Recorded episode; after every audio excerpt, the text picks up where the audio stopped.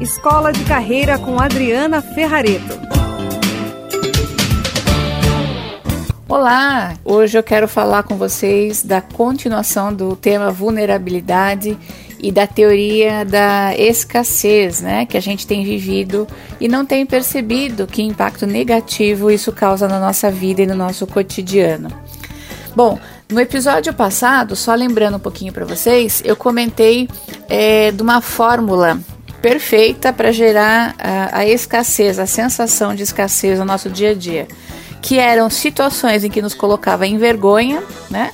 Nós nos sentíamos absolutamente envergonhados quando nós nos comparávamos também a outras pessoas e outras situações e o que, que isso gerava de desmotivação no nosso dia a dia. E parece que isso é bobagem, mas às vezes você acorda sem energia, parece que o trabalho não está fazendo mais sentido, a empresa não está funcionando, e não é necessariamente esse o processo.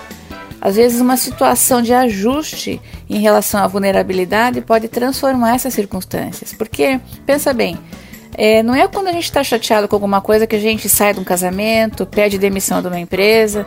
As pessoas estão. É, não considerando que existem caminhos e possibilidades a serem feitos antes de tomar essas medidas. Por isso, o entendimento do que, que é a escassez, essa sensação de que está faltando alguma coisa, é tão imprescindível no nosso dia a dia. E eu converso com vocês de um lugar que eu estou sempre observando isso também em mim.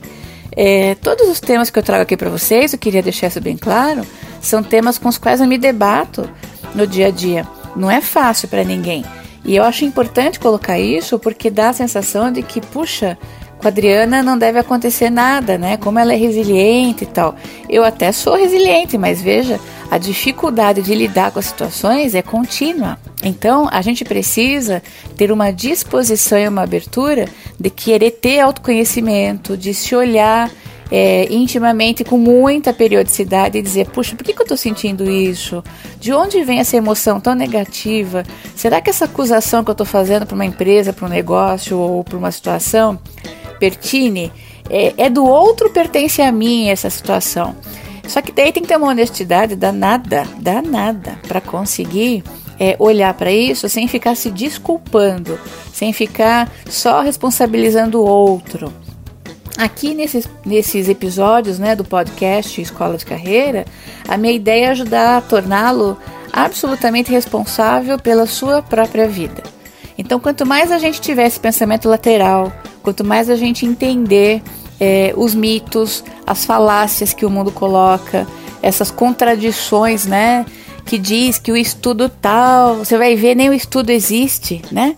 As pessoas inventam história, diz que foram ver não sei aonde, não tem nada, não tem referência. Então a gente tem que tomar muito, muito cuidado é, aonde a gente está, com que informações a gente está alimentando a nossa mente. E, e, isso, sobretudo, gera uma confusão na hora da gente tomar decisões e falta ferramental para a gente poder se posicionar. Então, aqui eu quero descortinar essas situações com vocês. Essa é uma das grandes intenções aqui dos programas do Escola de Carreira. Bom, então hoje eu quero falar sobre alguns mitos da vulnerabilidade, né? Visto que a, a Brené Brown, que é de quem eu falei no último programa, ela fez é, um estudo cujas fontes são reveladas. Se você entrar no site dela, ver na contracapa lá do livro, você vai ver todos os estudos. Se você entrar no site, os estudos existem, né? Então, eles são de referência confiável, né, que é importante. Hoje eu quero me concentrar no que ela chama de mitos da vulnerabilidade. Então, o mito 1 um é que ser vulnerável é ser fraco, vulnerabilidade é fraqueza. E principalmente para os homens, porque as mulheres até que se colocam numa posição de dizer mais o que estão sentindo e o que estão pensando.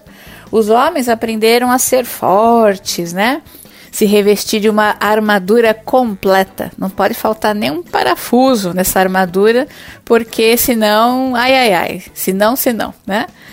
Mas isso é mito porque quando a gente é, se coloca vulnerável diante de uma situação, a vulnerabilidade, eu acho que cabe aqui dizer o seguinte: não é aquela inocência tola de ai, fiquei vulnerável e fiquei exposto. Não, não é isso. A vulnerabilidade é você saber com quem você está falando, em que ambiente você está, e você expor o que você sente, se você entender que ali cabe aquele processo. Na maioria das vezes cabe, né? Exceto quando a gente está lidando com pessoas perniciosas, pessoas que são do mal. Daí realmente não cabe nem diálogo, quanto mais vulnerabilidade. Agora, em geral, quando você coloca-se numa posição de vulnerabilidade, ao contrário do que achar que é fraco, é ser muito forte, porque tem que ter coragem para demonstrar é, o que você sente. Então, é, essa é uma das falácias que as pessoas colocam. E, na minha opinião, quem diz o que sente, como processa as coisas e é mais autêntico, essa vulnerabilidade torna a pessoa muito mais forte.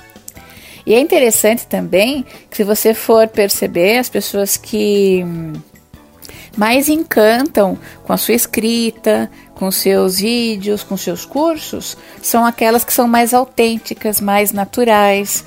Elas têm uma capacidade de falar com empatia e você nota a verdade, né, na abordagem dessas pessoas. Então, é muito legal. E aí você vê quantos essas pessoas sim são mais fortes. Portanto, aqui a gente está desmistificando essa coisa de que ser vulnerável é fraqueza, dentro do contexto que eu coloquei para vocês, tá bom? Tem o segundo mito que vulnerabilidade não é comigo, deixa para o outro, né? Ah, é legal, é bonito isso aí, eu já li em livro, vi curso, mas deixa para os outros. A gente geralmente se coloca dessa maneira quando a gente tem medo. Então, assim, vai que eu me coloco vulnerável, digo que sinto para o meu marido, para o meu cônjuge, para minha esposa, para o meu filho, para o meu parceiro de trabalho, e ele usa isso contra mim. O que é importante a gente saber é que, de fato, é possível sim que as pessoas não usem direito aquilo que nós levamos para o mundo. Só que a, aí é que está o jogo, né? Quando você entra numa arena, você entra para jogar. Você não entra para ficar atrás dos bastidores lá, disfarçada de samambaia. Quando a gente diz vulnerabilidade não é comigo e eu vou é, me manter é, com essa couraça de proteção, a sacada aqui, que eu acho super, super importante colocar, é que se você faz essa parada, você esconde o que você sente de coisas é, ruins, né? Mas você também não revela a pessoa que você é na sua essência. Percebe? Então, essa, essa história de que vulnerabilidade não é comigo é, na verdade, uma, é um engodo, é, é uma armadilha. Porque aí você se revestindo de uma fortaleza que não é verdadeira, você esconde quem você é. E uma das coisas que mais encanta a gente numa relação boa, saudável, é conhecer o outro como ele é de verdade. Mesmo que eu seja é, braba, nervosa, ansiosa, qualquer coisa que seja fragilidade, ainda assim a gente prefere conhecer isso da pessoa, porque ela não é só isso, ela também tem outras grandes características. E essa é a ideia. E o mito 3 é que a vulnerabilidade é expor totalmente a minha vida. Não! Eu vou repetir, não, absolutamente não. Você não vai ficar falando das suas intimidades, do quanto você ganha, é, da, da, da, tua vida íntima. Não é isso que é falar de vulnerabilidade. Vulnerabilidade é dizer o que sente. Então, por exemplo, digamos que você teve uma discussão é, com seu cônjuge e o assunto ficou meio torto lá, meio enroscado e você foi dormir mal, acordou chateado, cada um para um lado e tal. Passado a fúria, a tristeza, ou, a, ou seja lá qual for a emoção, como é que é se mostrar vulnerável nessa situação? É chegar para o seu cônjuge, para o seu parceiro ou parceira e dizer: olha, aquele evento que aconteceu ontem me, me fez sentir assim, assim, assim. Ou eu me senti com medo, ou eu me senti insegura, eu me senti passada para trás. É diferente de você pegar o dedo em risco e acusar uma pessoa e dizer você é isso, você é aquilo, você é não sei o quê. Então, a gente, quando tem essa capacidade de dizer o que sente, é, consegue ter a competência de mostrar quem de fato nós somos, sem precisar, no geral, você ficar abrindo totalmente a sua vida. Entendeu? E o mito 4 é que eu me garanto sozinho. Outro engano, porque é, quanto mais independente nós ficamos dos processos, isolados, mais doente física e emocionalmente também nós ficamos. é, essa coisa da independência, ela serviu lá no passado, independência ou morte, né? Agora é interdependência. A gente precisa entender que de fato precisa do outro. É, é, é um engano você achar que você não precisa de ninguém. Se você for pensar na cadeia né, do processo alimentar, da indústria, desde as pessoas que plantam, desde as pessoas que cultivam as coisas, até chegar na indústria, até a logística, entregar nas empresas, na, nas lojas, nos shoppings, enfim, até chegar na sua casa, centenas de pessoas passaram por esse processo. Então não seja raso na percepção de dizer que você não precisa de ninguém, porque isso não é verdade. A gente precisa viver conectado com as pessoas, reconhecendo essa é, inteireza de que nós fazemos parte. Quando tem essa fluidez, a gente está mais disposto a ir para essa arena com essa vulnerabilidade é, saudável, com sabedoria é, e com muito mais propriedade. Bom, então falamos hoje sobre esses quatro mitos da vulnerabilidade que eu acho que são extremamente importantes a gente perceber. E eu vou deixar aqui então para você um insight que com quem hoje você pensando, ou essa semana, você gostaria de começar a pensar em falar o que sente? Puxa, tem tal relação minha com tal pessoa que eu acho que precisa dar uma oxigenada, precisa melhorar. E eu vou me programar aqui um pouquinho para pensar. Como é que eu vou dizer para essa pessoa o que eu sinto? Abre aspas, abre parênteses, na verdade. Você vai saber que isso pode gerar consequências. Você não é uma pessoa é, irresponsável. Mas meça as possibilidades né, do que pode acontecer e veja se você quer ir adiante. Tá bom? Depois vai me contando aqui é, como você tem achado esse processo todo. Volto a dizer, se você quiser baixar o aplicativo no seu telefone Android, você consegue baixar o aplicativo do SoundCloud e aí você acha Escola de Carreira.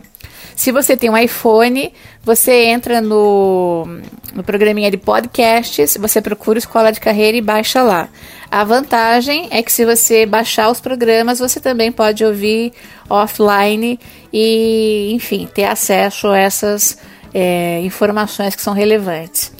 Eu tenho feito semanalmente é, programas aqui, né, episódios do Escola de Carreira para auxiliar as pessoas a ter um pensamento lateral, a expandir mais a consciência e perceber que existem outras perspectivas de um mesmo assunto.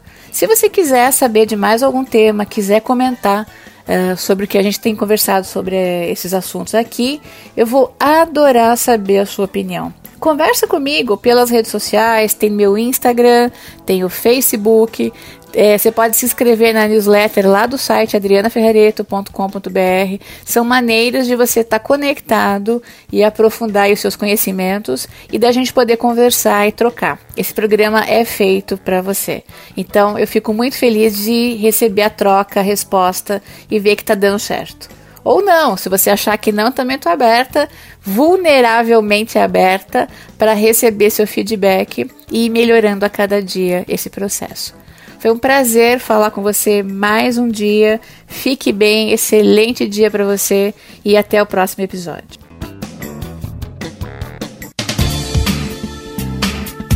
Você ouviu Escola de Carreira com Adriana Ferrareto.